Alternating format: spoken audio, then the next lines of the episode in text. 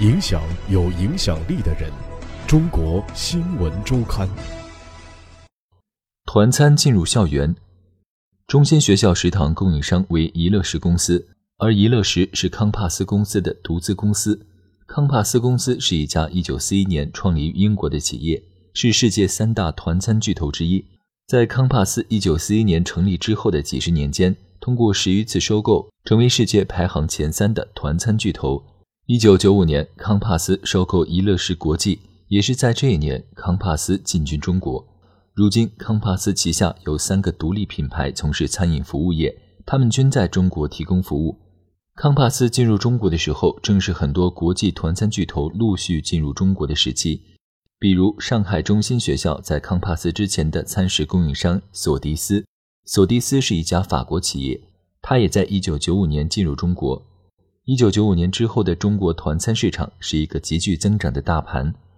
两年之后，随着经济模式的变化，中国的后勤社会化管理开始被大力提倡。所谓后厨社会化管理。是指员工的工作餐从此前一个企业的内部福利渐渐外包给社会，这为团餐公司释放了大量市场空间。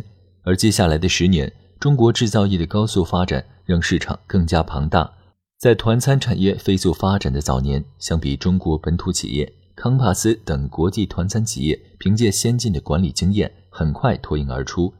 一位早年在康帕斯工作的员工对中国新闻周刊说。那时的康帕斯公司刀具分颜色，食材会生熟分开。中国团餐企业还没有这个意识。如今，它的规模在中国排行前列。根据智研咨询发布的《二零一七到二零二二年中国餐饮市场运营态势及投资战略研究报告》，目前中国社会团餐十强之中，康帕斯中国位居第九位，第一、第二位则分别为索迪斯和爱马克。虽然康帕斯居于国内团餐企业头部。但根据企查查提供的信息显示，近年来，他的子公司上海怡乐时曾被多次提示经营风险。二零一四年，该企业曾拖欠营业税一百一十二点五万元人民币，存在不良信用记录。二零一三年、二零一四年、二零一七年，该企业分别发生多起劳动合同纠纷和劳动争议的民事案件。上海怡乐时最新的一次经营风险提示显示，二零一八年十月二十日。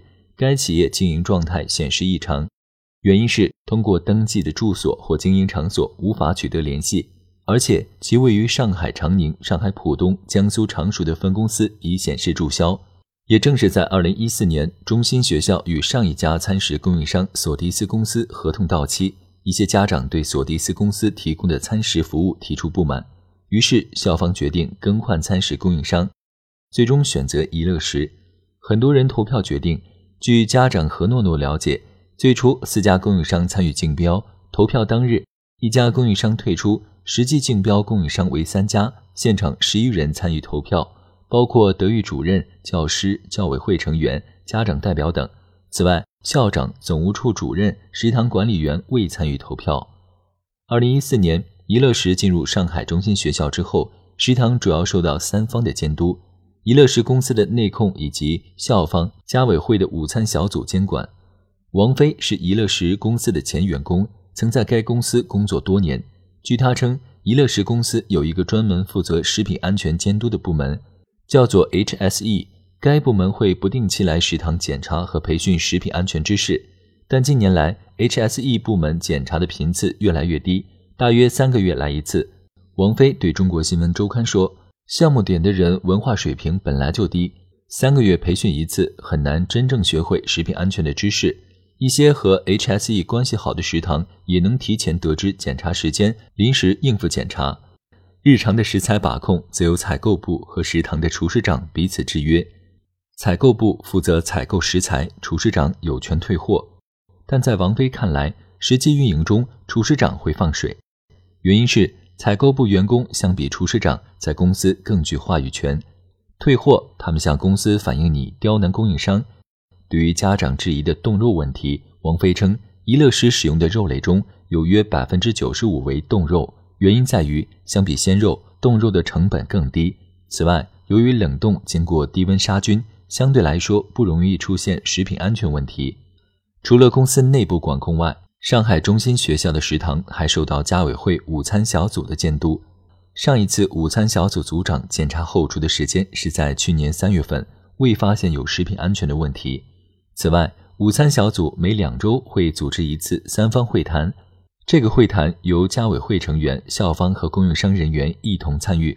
在会谈上，家委会会将两周午餐情况总结，提出意见，反馈给供应商，供应商做出整改。在宜乐时，家委会对食堂的监管之外，最后一道防线是校方监管。至今，校方仍然拒绝接受采访。但根据事实结果来看，这道防线并不牢固。团餐大生意，这一次事件让公众重新认识了团餐。在改革开放之前，提供团餐的场所是单位大食堂。改革开放最初十年，一些餐饮企业提供的外卖盒饭业务成为了团餐的雏形。九十年代初。中国开始出现真正意义上的专业化团餐公司，国外团餐巨头也相继进入。这些公司伴随着中国的经济体量的扩大，不断发展壮大。二零一三年，中央八项规定、十项禁令的提出，是团餐产业的又一个快速发展的契机。这一年，一些曾经的大型高端餐饮企业选择转型，将目标瞄准团餐市场。比如，著名的湘鄂情怀就转战团餐市场。一年之后。中国餐饮产业首次出现负增长，属于餐饮业分支的团餐业却逆势增长。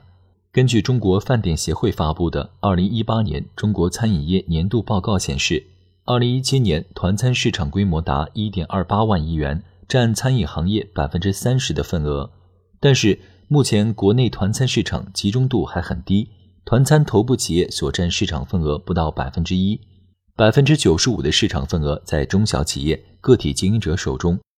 相比较而言，美国团餐市场集中度为百分之八十，日韩为百分之六十，市场集中度要比中国高很多。此外，团餐产业的地域差异很大，从业人员专业程度较低。根据上述报告显示，该协会调查的一百二十五家中国餐饮企业中，大专及以上学历工作人员的占比为百分之十四。技工、高级技师占比为百分之九点四。由于团餐企业的特殊性在于给学校、医院、企业等机构提供餐食，这让团餐会经受更严格的监管。比如对学校来说，二零零五年卫生部、教育部的相关政策提出，要求建立校长负责制，并配备专职或兼职的食品安全管理人员。作为一门生意，相比社会餐食，团餐的不足是平均餐标较低。根据上述报告显示，二零一五年政府机关事业单位食堂普遍集中在十五元到二十五元之间，企业食堂普遍集中在十元到二十元之间，中小学营养餐高校普遍集中在十五元以下。按照这个标准衡量，此次涉事学校的二十四元餐标已算超过平均水准。直至今日，涉事学校关于学生午餐的后续事宜仍广为关注。理论上讲，学校后续仍然会选择一家团餐公司为学生们供餐，而监管到底如何进行，是一个更大的问题。